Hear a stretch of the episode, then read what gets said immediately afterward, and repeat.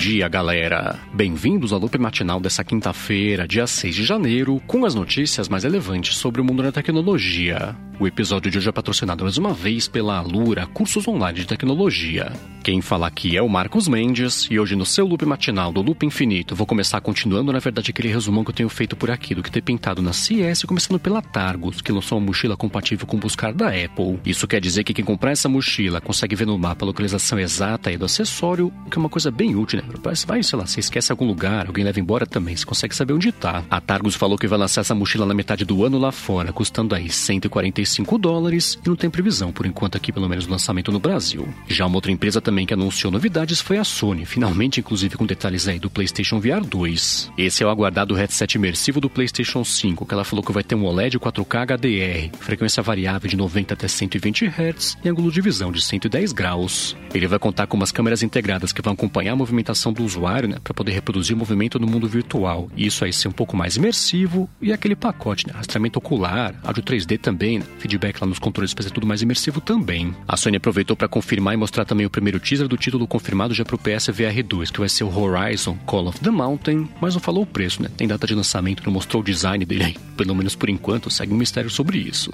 Agora, uma outra coisa também que a Sony confirmou foi a entrada dela de vez no setor automotivo. Ela criou uma empresa separada chamada Sony Mobility e apresentou o conceito de um carro já, que é o Vision S02, né? Que é uma revolução do conceito que tinha anunciado recentemente, mas que agora está funcionando, pelo menos no teaser e também, né? Para ver esse vídeo aqui tem link na descrição.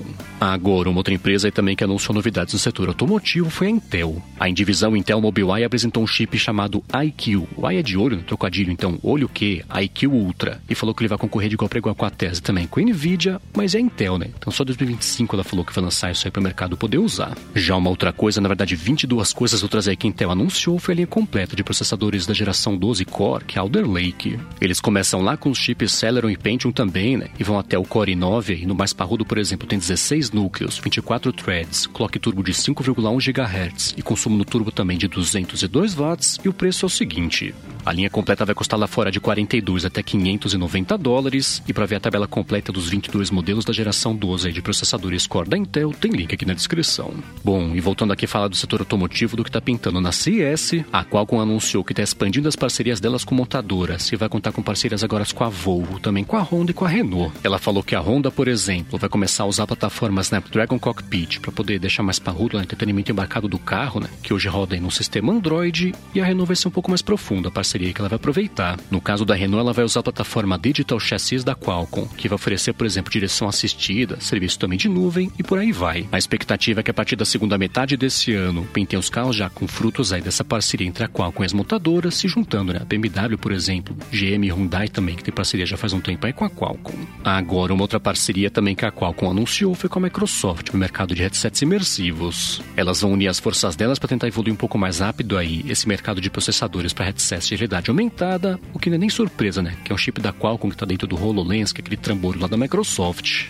Com essa parceria, elas querem inclusive reduzir o tamanho dos headsets aí, para poder lançar no mercado umas coisas mais apetecíveis para o grande público, mas não falaram nada de planos concretos aí do que elas pretendem lançar. Bom, a seguir eu vou falar sobre mais algumas novidades que a Samsung seguiu apresentando aí na CES desse ano, mas antes disso eu quero agradecer aqui o patrocínio da Alura, cursos online de tecnologia que continua aqui com o Loop Matinal em 2022. Na Alura os cursos são voltados de verdade para você aprender novas habilidades, então a cada curso você consegue ter o conhecimento de uma ferramenta nova, uma técnica nova também que vai turbinando a sua carreira, seu currículo e capacidade também de fazer as coisas. É por isso que tem tantos casos de alunos da Alura que mudam de vida depois de fazer os cursos com eles, seja porque conseguiram, por exemplo, subir na carreira, conseguiram também mudar de área ou até entrar no mercado de trabalho. Isso vale para as áreas de programação, parte de design também, parte de marketing, ciência de dados, administração também. E no link alura.com.br barra loop matinal, você encontra as histórias do pessoal que já mudou de vida estudando na Alura e você pode ser o próximo. Além disso, por meio desse link também, você tem 10% de desconto para estudar na Alura, então mais uma vez, hein, acessa lá alura.com.br barra loop matinal. Muito obrigado Alura pelo patrocínio contínuo aqui do podcast. Bom, vamos lá, né? Eu comentei por aqui no episódio de ontem de dois monitores bacanas aí que a Samsung anunciou na CS e tem um terceiro agora que eu vou falar que é bem bacana também, que é o Odyssey Arc. Ele tem um mini LED curvo de pontos quânticos que é 4K com 55 polegadas e claro, né, que ele chama atenção por ser bem gigantesco em comparação com os monitores mais tradicionais. Ainda assim, o que mais chama a atenção desse monitor, né, além dele ser gigantesco e ser curvo também, é que ele pode ser usado na vertical e fica bem curioso, né? Vem meio pra cima do usuário lá, quando tá usado na vertical. O Odyssey Arc tem uma proporção 16 por 9, então quando ele tá usado na vertical também, ele é mais ou menos aí três monitores, um em cima do outro, né? E o fato de ser curvo fica vindo lá pra cima do usuário, que é uma visão bem interessante. E caso você queira ver de verdade como é que ele é, né? Que é uma imagem bem curiosa para ver ele na vertical, tem link aqui na descrição.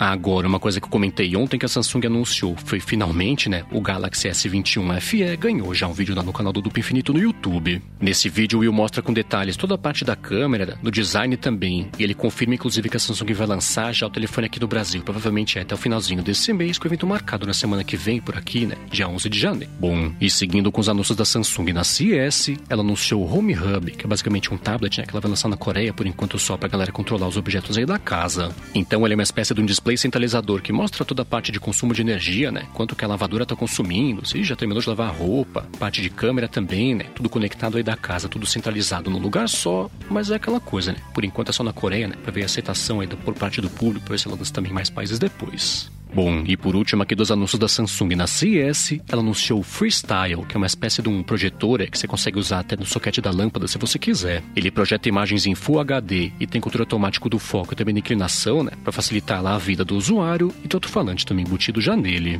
Uma coisa bacana também sobre esse Freestyle é que a Samsung confirmou já para os nossos amigos do Tecnoblog que ele vai ser lançado aqui no Brasil ainda no primeiro semestre, mas não falou nada aqui da expectativa de preço, né, pelo menos por enquanto.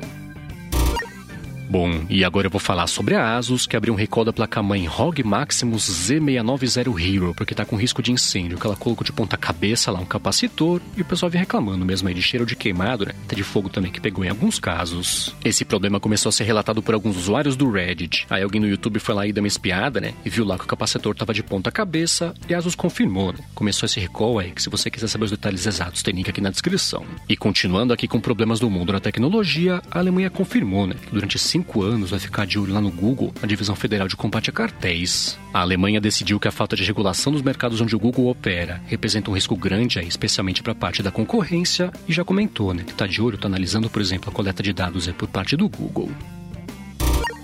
E enquanto isso, no mundo da pirataria, acabou lá o site Popcorn Time. O site existia desde 2014, era bem basicamente um jeito de você fazer streaming de filmes e séries usando os torrents, né, compartilhados aí por todo mundo. E até Netflix, né, 2015, falou que eles eram um risco aí de concorrência, né, avisou os investidores. Aí, cortando agora pro comecinho de 2022, o pessoal que mantinha o site falou que caiu bastante, né, o interesse aí pela plataforma e aí avisou o mercado, né, que encerrou as atividades aí do Popcorn Time. Bom, e agora eu vou falar sobre o WhatsApp que vai adotar, né? aquele recurso que pintou no iOS 15 de mostrar o avatar da pessoa lá quando chega a notificação. Quem compartilhou essa novidade, isso para variar, né? Foi o pessoal do site WA Beta Info que teve acesso aí o beta do WhatsApp pro iOS, então deve ser logo aí que vai pintar essa mudança, né? Que não mexe muito na estrutura do aplicativo. E ainda sobre plataformas de comunicação, o TechCrunch comentou que o TikTok tá seguindo em frente com o plano dele de fazer um botão aí de republicar os vídeos que a pessoa gosta, mas do jeito diferente aí do que a gente tá acostumado. Então o que vai acontecer com esse botão de republicação, né? Se você gostar de um vídeo, por exemplo, é que ele não vai aparecer na sua timeline de vídeos publicados, mas sim para seus amigos lá na parte de recomendação, né, naquela aba For You. O TechCrunch comentou que esse botão tem aparecido para mais pessoas nos últimos dias. O TikTok confirmou né, que é exatamente assim que eles pretendem que o botão funcione, mas não falou nada, por enquanto, pelo menos aí, sobre quando que eles pretendem lançar isso aí para todo mundo. E enquanto isso, no mundo da música, a Apple liberou a versão de 2022 daquela lista que ela tem feito do Shazam, com as previsões de tendências do mercado da música e de quem pode fazer sucesso aí, que é relativamente desconhecido hoje em dia. Ela criou uma playlist no Apple Music, inclusive, com os artistas que estão sendo identificados pelo pessoal, né, que a galera não conhece ainda, tipo da Higher Star, Danny Lux também, Lynn Lapid e grupos tipo Sad Night Dynamite, Stacy, para o pessoal conhecer, né, caso não conheça ainda, e caso você queira ver essa playlist, tem link aqui na descrição. E ainda sobre as coisas da Apple, encerrando aqui o episódio de hoje, o site The Economist comentou que até o finalzinho desse ano ela pode entrar de vez no mercado de audiolivros, que era um rumor, né? Que tinha pintado mais ou menos na metade do ano passado. O Economist comentou que, assim como quase tudo da Apple hoje em dia, isso vai ser uma assinatura, né? Você assina o serviço lá para conseguir acessar os audiolivros, mas pode ser também, né? Que ela lance como parte do pacote aquele Apple One, que você assina tudo de uma vez também das coisas que ela oferece.